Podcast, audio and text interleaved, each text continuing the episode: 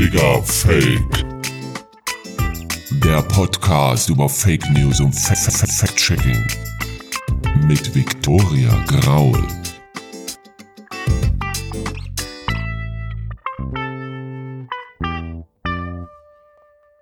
Hallo ihr Süßis, da sind wir wieder bei Digger Fake, dem etwas anderen Aufklärungspodcast mit den magischen F-Wörtern Fake News und Fact-Checking. Ich bin Viktoria Graul und treffe für dich Experten aus ganz verschiedenen Fachbereichen. Wir geben dir Guidelines für den Alltag und erklären Zusammenhänge, denn hinter jeder Fake News steckt auch immer ein System. Digga Fake. Hattest du schon mal einen Traum, Neo, der dir vollkommen real schien? Na, klingelt's da bei dir in der Birne? Das Zitat stammt aus dem Science-Fiction-Film Matrix aus dem Jahr 1999 und hat im Rausch der Jahrtausendwende das Misstrauen von Mensch zu Technologie fein herausgearbeitet. Die Akteure im Film bewegen sich zwischen zwei Welten, der computersimulierten Wirklichkeit und der realen Wirklichkeit. Eine Szene hat sich damals besonders in mein Teenager-Hirnchen eingebrannt und zwar als Neo völlig verkabelt in einer glibbrigen kokonartigen Wabe aufwacht. Rings um ihn herum unendliche Türme, an denen weitere Waben wie Batterien angeschlossen sind. Matrix hat mir nicht nur gezeigt, was einen guten Science-Fiction-Film ausmacht und in welchen Clubs Rammstein läuft. Meine Hirnrinde ist quasi mit dem Matrix-Stempel versehen. Denn auch heute noch begegne ich neuen Computertechnologien mit einer ordentlichen Portion Skepsis. Das Problem ist nur, Computer fällen heutzutage immer mehr Entscheidungen. Und es gibt uns schnell das Gefühl von Machtlosigkeit, Ausgesetztsein und im Hinblick auf die Fülle an neuen Entwicklungen ein Gefühl von Unwissenheit. Genau diese Schwachstellen nutzen Fake News Produzenten gerne aus. Was gibt's eigentlich für technisch generierte Fakes und wie erkennst du sie? Der Hackerverein Chaos Computer Club ist für mich bei diesen Fragen der perfekte Ansprechpartner. Er existiert schon mehr als 30 Jahre und ist im Hinblick auf Computersicherheit voll gesettelt. Schon bei der Kontaktaufnahme ist mir klar geworden, dass ich als Journalistin eine Wissenslücke habe, die ich schnell stopfen sollte. Der Chaos Computer Club kommuniziert nämlich gerne in verschlüsselter Form. Zum Glück haben sie aber auch meine stinknormale E-Mail beantwortet und so habe ich das Vergnügen gehabt, Falk Garbsch kennenzulernen. Wie lange er schon beim Chaos Computer Club ist, weiß er heute selbst nicht mehr genau, hat er mir beim Treffen gesagt. Eine gute Stunde haben wir geplaudert über den Mehrwert und die Gefahren des Internets, über Social Bots, Deepfake, das sogenannte Micro-Targeting und wann der Chaos Computer Club selbst mal mit Fake News in Verbindung gebracht wurde. So, und jetzt geht's los. Ich weiß nicht, inwiefern du schon die beiden Folgen davor angehört hast. Wir starten Digger Fake mit einem kleinen Spielchen. Ich habe die Folgen nicht angehört. Ich glaube, ich hätte es besser tun sollen. Ja, ja, ja. Dann wärst du vielleicht schon etwas vorbereiteter und äh, das würde dich jetzt nicht so aus heiterem Himmel erhaschen. Das Spiel heißt Stimmt's oder stimmt's nicht? Und ich gebe dir jetzt einfach mal ein, ja, ein Blatt mit einem Foto. Das ist ein kleiner Auszug aus einem Tweet. Das ist gemein. ähm, okay. Ähm, von einem Twitter-Account namens Lent Psychology. The incredible rare black line, only a few of these exist. Naja, also es ist, wenn ich jetzt, wenn ich das jetzt sehen würde, ist natürlich immer so der Punkt bei Twitter rollt das immer so durch. Das Ganze hat auch noch äh, 1300 Likes, was natürlich interessant ist, aber sowas rollt halt immer durch. Die Leute klicken Like, da kann ich mir nicht, ähm, kann ich mich ja nicht drauf verlassen.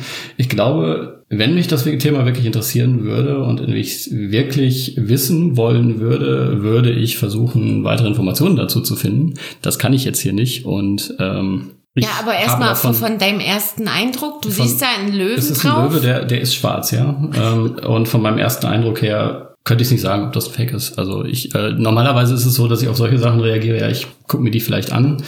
Und äh, was ich eigentlich schon tue, ist meistens sowas in Frage stellen, weil vor allem, wenn es nur darum geht, die Farbe zu ändern, das ist mit Photoshop schnell gemacht. Deswegen finde ich das jetzt schwierig zu beantworten. Und es ist auch noch ein ausgedrucktes Bild. Da sieht man natürlich dann auch die Ränder nicht so gut, ob da irgendwie was ist. Ich kann es nicht sagen. Es ist ein Fake. Es ist ein fetter Fake.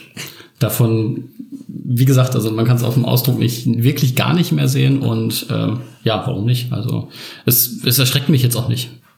Ähm, es gibt tatsächlich so, so, so viele Fakes, die ähm, zwischendurch an, ihm, an einem vorbeirollen, wenn man so auf Twitter unterwegs ist und ich habe da schon so viele Dinge gesehen, dass man dann irgendwie an irgendeiner Stelle mal ein bisschen misstrauisch wird. Das fängt an mit, ich weiß gar nicht mehr, was das war. Da gab es damals einen Zeitungsbeitrag und da habe ich auch mit Journalisten an demselben Tag gesprochen. Die haben das alle gesehen. Da ging es, glaube ich, um die, ich meine, das war die US-Wahl und irgendeine Zeitung hat ein Cover gedruckt. Das war beidseitig zum Umdrehen. Auf der einen Seite war Hillary, auf der anderen Seite äh, Trump. Und auf Twitter tauchte dann das Foto auf von dieser Zeitung mit Hillary Clinton oben vorne drauf, dass sie die Wahl gewonnen hätte. Und niemand hat das wirklich überprüft, sondern es ist dann in sehr großer Zahl geteilt worden und irgendwann tauchten dann die Bilder auf, so mit beiden Seiten. Und das ist komplett untergegangen. Also da waren massenweise Menschen, die sich darüber lustig gemacht haben, dass diese Zeitung da irgendwas gedruckt hat, was nicht richtig ist. Und am Ende hat sich, äh, hat niemand mehr wahrgenommen, dass das eigentlich gar nicht so war, sondern dass die einfach ungünstig das Konzept durchdacht hatten und nicht da auf die Idee gekommen sind, dass man eine Zeitung faltet. Oder kann auch zum Brexit gewesen sein. Ich weiß nicht mehr, was es war, aber irgendwie sowas in der Richtung. Ist auf jeden Fall erschreckend, ne, zu sehen, ja, ja. wie viel, wie viele Fakes es gibt und wie viele Leute darauf reinfallen. Auch wenn es zum Beispiel Journalisten sind, die das beruflich überprüfen sollten, aber manchmal auch nicht die Kapazitäten haben, das einfach Richtig. zu machen. Ne? Genau. Bei diesem Foto hier, also mit dem schwarzen Löwen, das ist Teil eines Faktenchecks von der Homepage Mimikama. Ich weiß nicht, ob du schon davon gehört hast. Das ist ein österreichischer Verein, der sagt auch von sich selbst, das ist eine Beobachtungsstelle für Desinformation. Die machen also Faktenchecks. Mhm. Und hier ist es eben so, dieser Twitter-Account, der heißt Land of Cuteness. Um das nochmal zu übersetzen, ähm, der unglaublich seltene schwarze Löwe, den gibt's nur sehr selten auf der Welt. Es ist eine Fotomanipulation, das heißt also eine Bildmanipulation. Hier wurde tatsächlich das Fell schwarz gefärbt. Die Faktenchecker von Mimikama haben herausgefunden, dass das manipulierte Foto vom Künstler Pavel Dvorsk stammt. Der Künstler hat bei seiner Veröffentlichung auf der Plattform DeviantArt transparent gearbeitet, weil er in der Bildbeschreibung auf das Originalfoto verweist, das er eben verfremdet hat. Wer aber offensichtlich nicht so transparent war, ist der Twitter-Account Land of Cuteness und wie Mimikama weiter recherchiert hat, die Facebook-Seite Tierbilder. Die haben hier nämlich Likebait betrieben.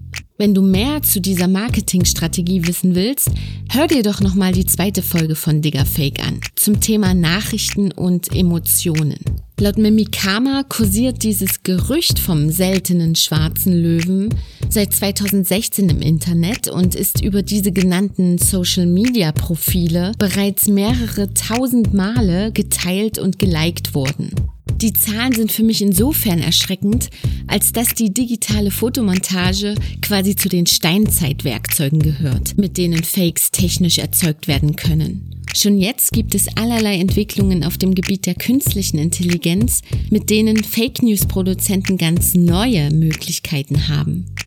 Zukunftstechnologien, dieses Wort löst bei mir irgendwie auch immer so ein bisschen Unbehagen aus, ja, wenn ich dann so im, im Fernsehen sehe, was es da alles so gibt. Momentan schon so soziale Roboter, die, an denen geforscht wird, die erkennen sollen, wie man wie man sich so verhält, was der Gegenüber für Emotionen hat. Oder was habe ich kürzlich gelesen? Ähm, Robo-Bees, kennst du sowas? Ähm, ich weiß jetzt nicht genau, was damit gemeint ist. Nee. Das sind ähm, Mikroroboter. Ja, sowas, sowas, danach klingt es und ja. sowas ähnliches habe ich mir schon gedacht, ja. Da wird gerade an der Harvard University dran geforscht. Vorbilder sind natürlich dann die Bienen aus der Natur und Letztlich soll wohl auch damit ähm, so Bestäubung von Blüten mit äh, unter die Arme gegriffen werden, ne?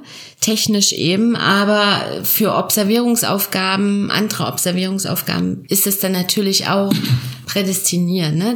Solche Zukunftstechnologien sind dann, verbinde ich meistens immer mit so Ängsten, so voll der Überwachungsstaat, der gläserne Bürger man kann sich nicht mehr frei bewegen, weil man immer irgendwie kontrolliert wird oder beobachtet wird.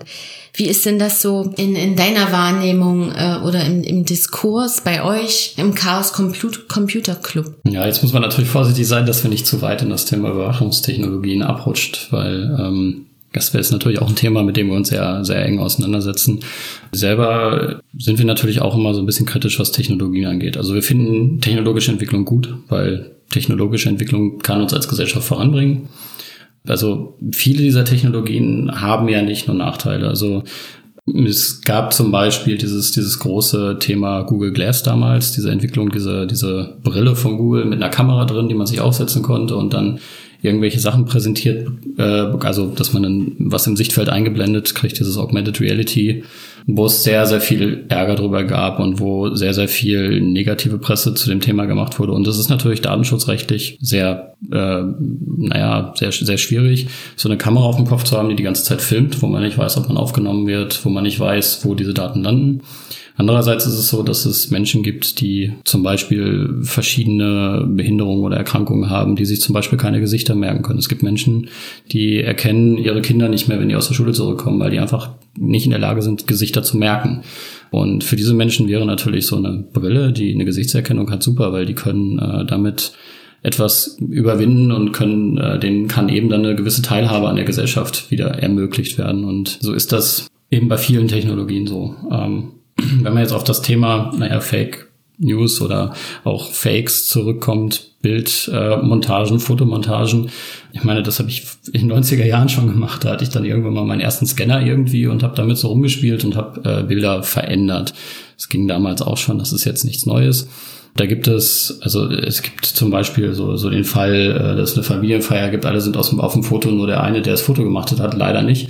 Und dann schneidet man den halt danach noch da rein. Es gibt so viel, was in dem Bereich gemacht wird, was ja nicht unbedingt negativ ist, wo man ein Bild manipulieren kann um vielleicht einerseits vielleicht eine künstlerische Komponente dort einzubringen oder um etwas zu schaffen, was es so, so, so nicht gibt, aber wo man äh, vielleicht für sich selbst einen Vorteil hat, wenn man was Schönes sieht. Der Bereich, wenn man, wenn man ins Kino geht, zum Beispiel, dass äh, vieles von den Spezialeffekten, das ist ja natürlich nicht so, dass da irgendwelche Explosionen durchgeführt werden, sondern es ist ja natürlich auch ähm, viel mit Spezialeffekten, die am Rechner erstellt werden. Und auch das ist natürlich ein Fake, eine Bildmontage. Aber es ist eben im, im Rahmen eines Films und ähm, es ist für uns eine Bereicherung. Und so, so muss man eben diese beiden Seiten immer irgendwie sehen. Siehst du das auch so mit dem Internet? Weil das Internet ist ja wirklich eines der größten technologischen Entwicklungen, die es gibt. Es hat viele Vorteile, ja, also zum Beispiel einkaufen man kann,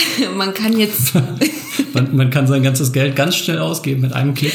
Richtig. Da wären wir bei den Nachteilen des Einkaufens. Ja, aber ich, ich wollte ja. eigentlich auf die Vorteile zu sprechen kommen, dass, dass man das zum, jetzt, zum Online-Shopping, ja. dass man das auch sonntags machen kann oder nachts. Ähm, da muss man nicht mehr vor die Tür gehen und ähm, in ein Ladengeschäft reingehen oder dass sich dort natürlich ganz viele Leute austauschen können aus ganz unterschiedlichen Weltstandorten, ne? Ähm, ja. was es vorher eigentlich auch gar nicht gab. Aber es gibt natürlich auch negative Aspekte wenn man ähm, sich irgendwo anmeldet in Netzwerken, Social Media, dass da Daten weitergegeben werden und man weiß gar nicht, wo sind die überhaupt gelagert, ähm, wer kann die einsehen und was passiert eigentlich damit. Also da gibt's ja auch ganz viele negative Aspekte. Was ist denn für dich dein, äh, deine Einschätzung? Überwiegen eher die Vorteile oder der Mehrwert, was das Internet hergibt oder sind da eher Risiken und Gefahren, die da überwiegen? Naja, also das, das Problem ist natürlich, dass nicht so schwarz und weiß ist, äh, wie man das manchmal gern hätte und dass man so sagen kann, das Internet ist gut oder schlecht. Äh, Im Grunde ist das Internet erstmal eine positive Entwicklung für mich, ähm, an ganz, ganz vielen Stellen. Ich hab, kenne, kenne weltweit viele Menschen, mit denen könnte ich nicht kommunizieren, mit denen kommuniziere ich regelmäßig und könnte das nicht, wenn es das Internet nicht gäbe.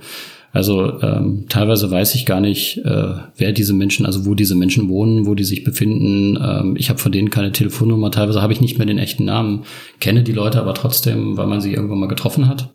Wo, ähm, wo hast du die denn getroffen, wenn du keinen ja, Namen hast? Ist so, so eine Sache in der in der in der Hacker Community. Wir haben natürlich ähm, zum Beispiel unseren Chaos Communication Kongress, äh, wo wir uns treffen. Das ist mittlerweile eine Veranstaltung immer zwischen Weihnachten und Neujahr äh, wo 17.000 letztes Mal waren 17.000 Hacker zusammenkommen, die sich dann treffen und man lernt da Leute kennen und man hat dann teilweise nicht mehr den echten Namen, aber äh, man unterhält sich über spannende Themen und kommuniziert dann. Oder man kennt jemanden, der jemanden kennt und so entstehen dann plötzlich Kontakte und man hat einen ganz spannenden Austausch an ganz vielen Ecken. Dinge, die ohne das Internet einfach nicht möglich wären. Und ich glaube, das sind so Themen, die betreffen uns alle. Also die Welt wird immer globaler.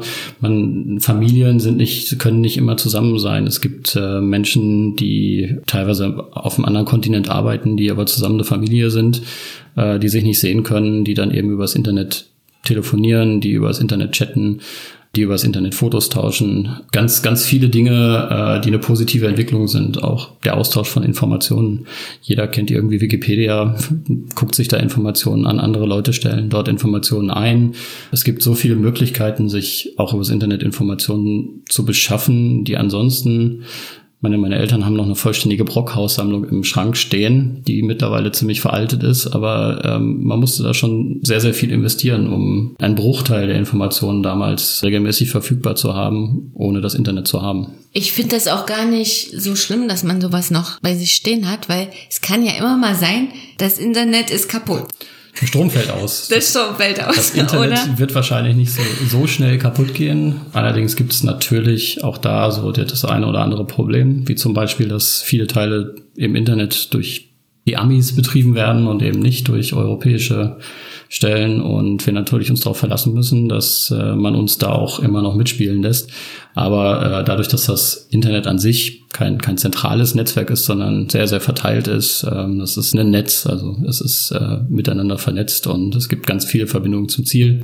Dadurch kann man es auch nicht so einfach kaputt machen oder einfach ausschalten. Aber es kann natürlich immer mal die Situation sein, dass man eben mal kein Internet hat und manchmal ist es auch ganz gut, trotzdem noch überlebensfähig zu sein und sich vielleicht auch nicht zu sehr abhängig zu machen. Und auch das ist äh, einer der Nachteile des Internets neben dem Datenschutz, dass wir uns auch immer mehr abhängig von diesen Technologien machen. Und es für uns teilweise schon eine mittelschwere Katastrophe ist, wenn wir ein YouTube-Video nicht sehen können. Aber wenn dann sowas wie WhatsApp oder was auch immer für Messenger wir gerade benutzen, wenn das ausfällt, dann äh, ist eine Familienkrise angesagt. Ja, ja.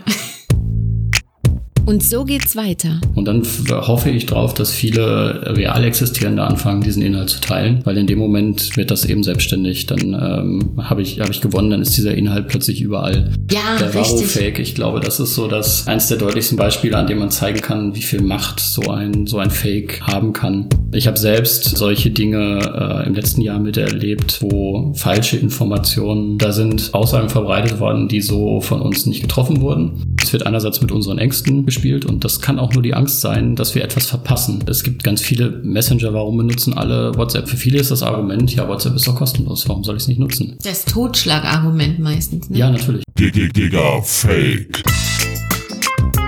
Das war Digger Fake, der Podcast über Fake News und Fact-Checking von und mit Victoria Graul. Du findest mich und Digger Fake auf Instagram und ich würde mich freuen, wenn du diesen Podcast auf Social Media teilst und deinen Freunden empfiehlst.